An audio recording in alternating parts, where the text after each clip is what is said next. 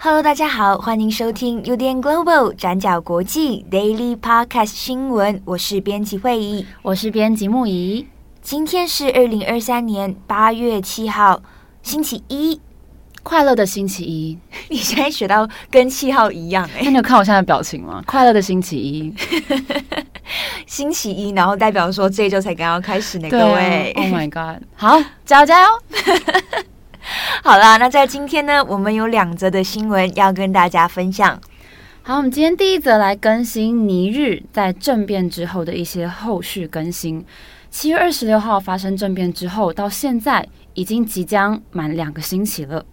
在发生的当天呢，尼日总统卫队突然挟持了总统贝佐姆。那接着，军方发言人上校阿普杜拉赫曼在国家电视台上宣布政变的消息，然后表示要废黜贝佐姆，并且实施宵禁。而当时发动政变的原因，军政府说是国家安全局势恶化。那阿普杜拉赫曼他也在七月二十八号自封为国家元首。那在政变发生之后，西非的区域性经济合作组织叫做西非国家经济共同体，他们在七月三十号要求尼日新的军事统治者要在一个星期之内让总统贝佐姆复职，并且恢复尼日原本的宪法秩序。那也警告。如果不准时让贝佐姆回来，那不排除会进行军事干预。那西非国家经济共同体发出的一周期限就在今天八月七号要到期了。不过目前军政府也并没有态度软化的迹象。那尼日军方是宣布，从八月六号星期日开始关闭空域。他们说，从邻国的准备工作就可以看得出来，他们越来越有可能会受到军事干预了。不过，军政府强调自己绝对不会退让，那也警告说，如果外界有任何侵犯的行为，那他们会以最及时而且非常剧烈的方式来因应。西非国家经济共同体已经表示，他们已经准备好一套军事介入计划。不过，面对军政府的强硬的态度，西非国家经济共同体他们会不会祭出最后的手段？那这个最后手段是什么？也值得留意。那在目前的局势当中，其中一个非常关键的角色是法国。尼日他们曾经是法国的殖民地，他们在一八九七年被法国占领，然后殖民，并在一九四零年代并入了法属西非。那这次发动政变的首脑阿卜杜拉赫曼，他也曾经在法国接受军事训练。而在这十几年来，法国都跟几个非洲国家有合作，像是马利还有布吉纳法索合作来打击这些地区的伊斯兰极端分子。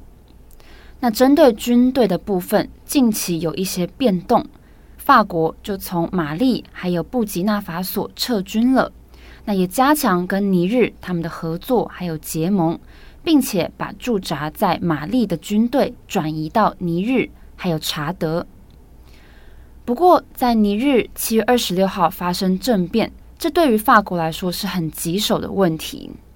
对于这件事情，法国外交部长科隆纳他表示，法国坚决支持西非经济共同体来击退尼日政变的行动。那法国也说支持让贝佐姆复职，不过科隆纳他只有说支持西非国家经济共同体的行动，而并没有明确的表示，如果他们真的发动军事干预了，那法国他们会不会提供军事支援来支持他们？这个部分科隆纳他并没有多加琢磨。好，那西非近期不断经历各种圣战，还有政变。西非跟中非从二零二零年开始，已经发生了七次的军事政变了。我们先前有稍微提到过，瓦格纳集团在非洲大陆的势力，包括对马利、还有中非共和国等等这些比较政权算是脆弱的国家来说，跟瓦格纳集团的合作对他们来说非常重要，好来维持国家的稳定。那这次尼日发动政变之后，军政府的有一名高级官员叫做萨利弗莫迪，他在访问马利的时候，有跟瓦格纳集团寻求协助。根据美联社的报道，尼日军政府有明确的表示，瓦格纳将会成为他们是不是能够保住权力的关键。好，那以上是尼日政变之后的一些后续更新，那我们也会持续留意尼日接下来的发展还有局势。好，那今天的第二则，我们来看瑞士，那主要是跟气候变迁有关。那这则新闻其实相对少见，也就是呢，瑞士一群年龄至少六十五岁以上的女性银发族集结起来，在今年三月二十九号的时候，集体向欧洲人权法院控告瑞士政府。那他们指控瑞士政府对抗气候变迁的政策不当，那危害了他们的人权、健康还有性命。那他们就希望欧洲人权法院可以下令瑞士政府，那要瑞士政府更加努力的来降低有害气体的排放量。那这也是欧洲人权法院第一次处理气候变迁对人权是否有影响的案件。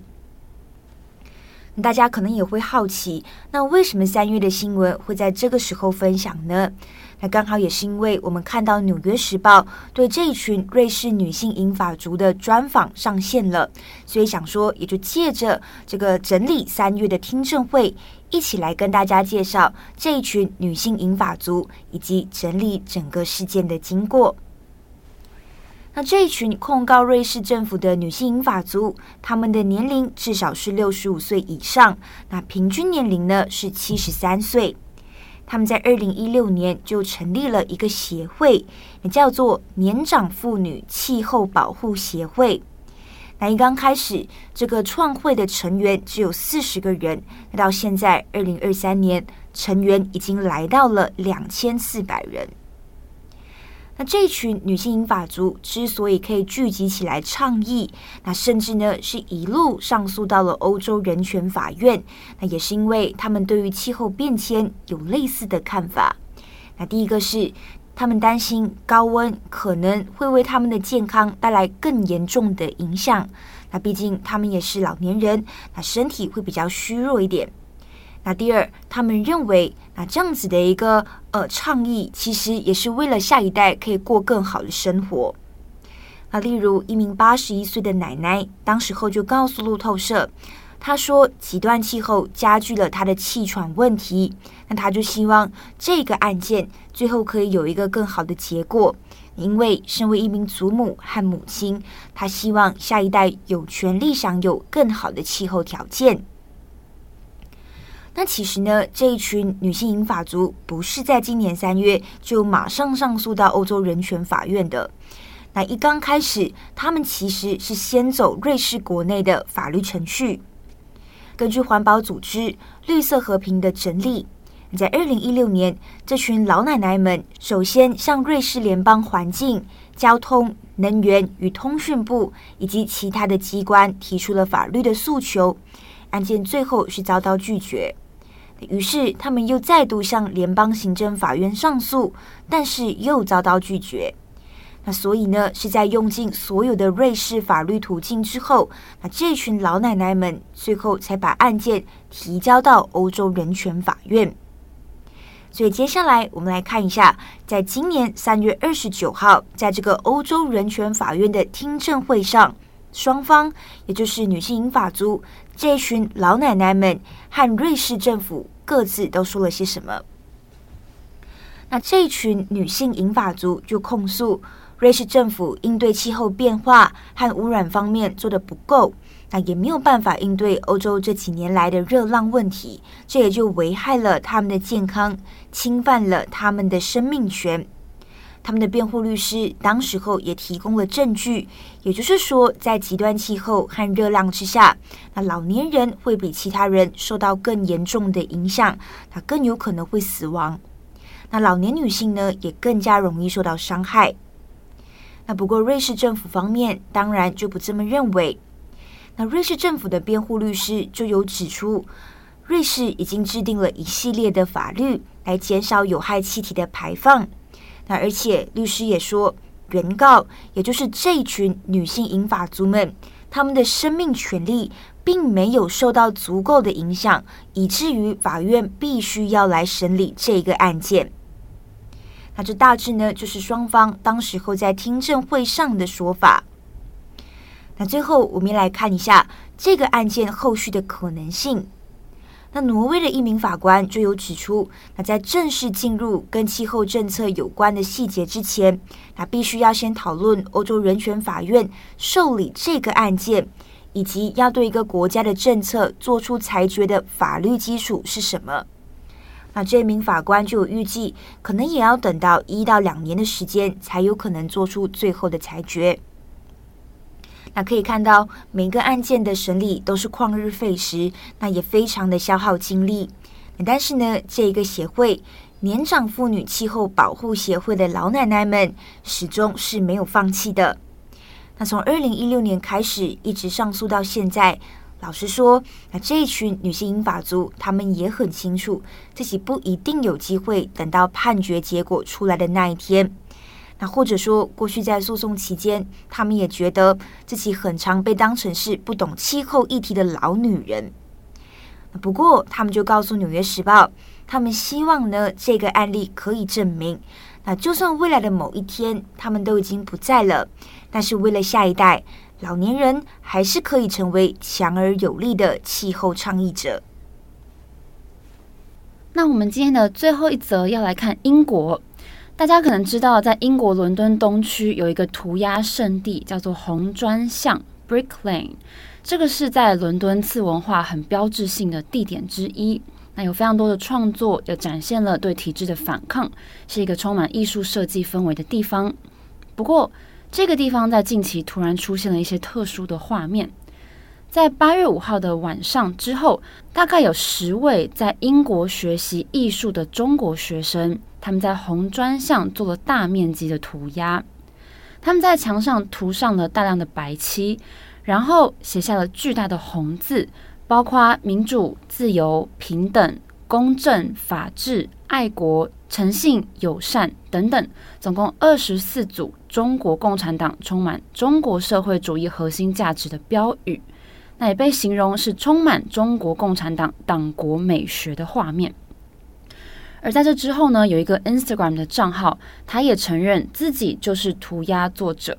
他表示自己在创作理念当中并没有太多政治意味，而是想要用社会主义的建构方式来反对殖民西方虚假的自由。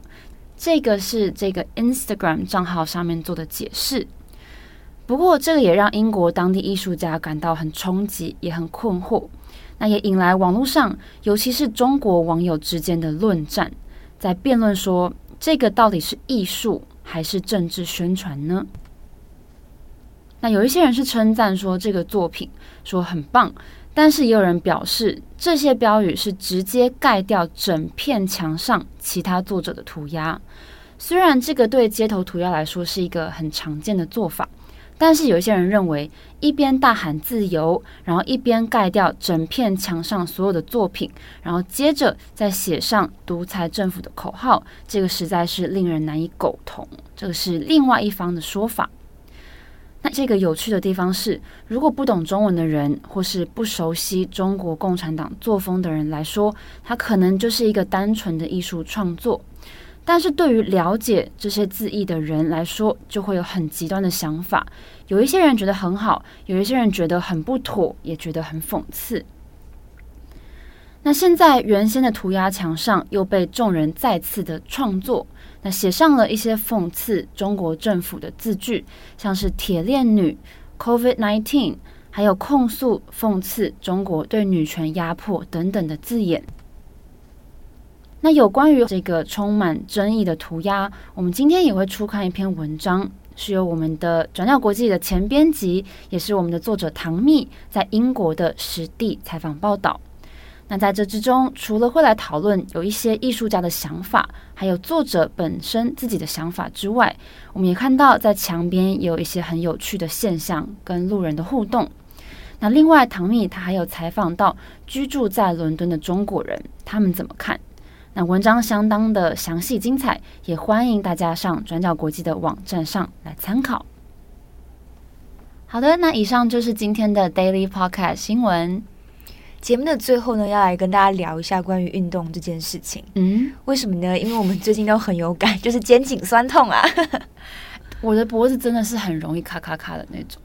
我觉得我们就是现在的职业病啊，因为你就长期久坐啊。嗯、对，像我刚刚在准备 Daily Podcast 的时候，一整个早上我啦，我都没有站起来，就是对，就是会这样，因为会一直坐着，嗯、然后什么事都没做，或是我觉得滑鼠手也非常危险，对，因为会一直维持那个动作，然后在剪辑的时候也一直维持那个动作，嗯、所以大家在工作的时候，那个姿势真的要对，因为姿势不对，到最后就会很麻烦，对。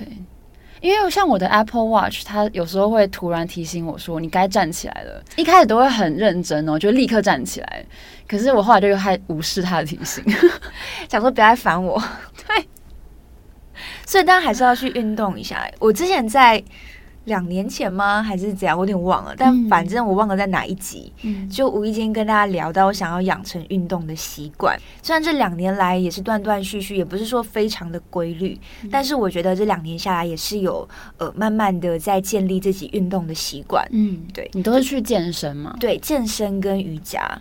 当然不是说你知道就是很密集的那种，你知道每个星期都去做这些事情，嗯、但就是慢慢慢慢的开始，先从自己不排斥的心情，先慢慢慢慢开始。嗯、我要跟大家讲，我真的非常感谢慧仪，就是今天早上对我做了，不是不止今天早上，就是他最近不断在提醒我说要运动。然后我们刚刚讨论了 新的运动项目，对，我要这周呢，我要带他去一起就是体验看看热瑜伽。对，我觉得听起来是一个很适合编辑们一起共同来做的运动。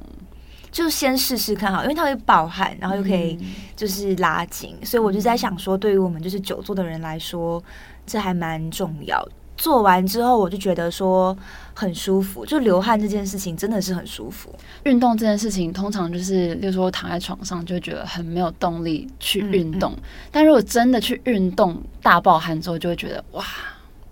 他们不是说你要先克服那个最大的静摩擦力，就是说你衣服要先换好。你说先换好之后就有那个动力了。对，你衣服要先换好，因为你衣服换好之后，你就是已经做好你要走出去的准备。好，在你真的很不想做这件事情的时候，就赶快把鞋穿好。OK，好，那我知道，我以后上班每天都要穿那个热瑜伽的服装来上班。嗯嗯，你可以体验一下啦。嗯，从明天开始，我可以帮你拍照。好，很非常期待这个礼拜我们一起去做运动。对啊，到时候变成运动频道。嗯、但反正就是要跟鼓励大家，就是如果今天工作很累啊，也可以转换一下心情跟环境，嗯、就是可以慢慢运动，嗯、去动一动。对，先从不排斥的运动先开始。嗯嗯。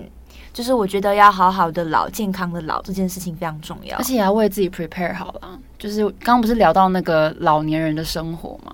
对啊，对啊，就除了我们关注气候变迁之外，可能也要注意一下，想象一下，呃，我们现在怎么从年轻的时候开始让自己身体强健？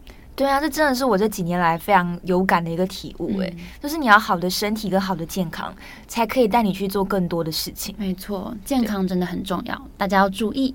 好，祝福大家有一个美好的星期一。我是编辑会议，我是编辑木仪，我们下次再见，拜拜，拜拜。转角国际转角国际新闻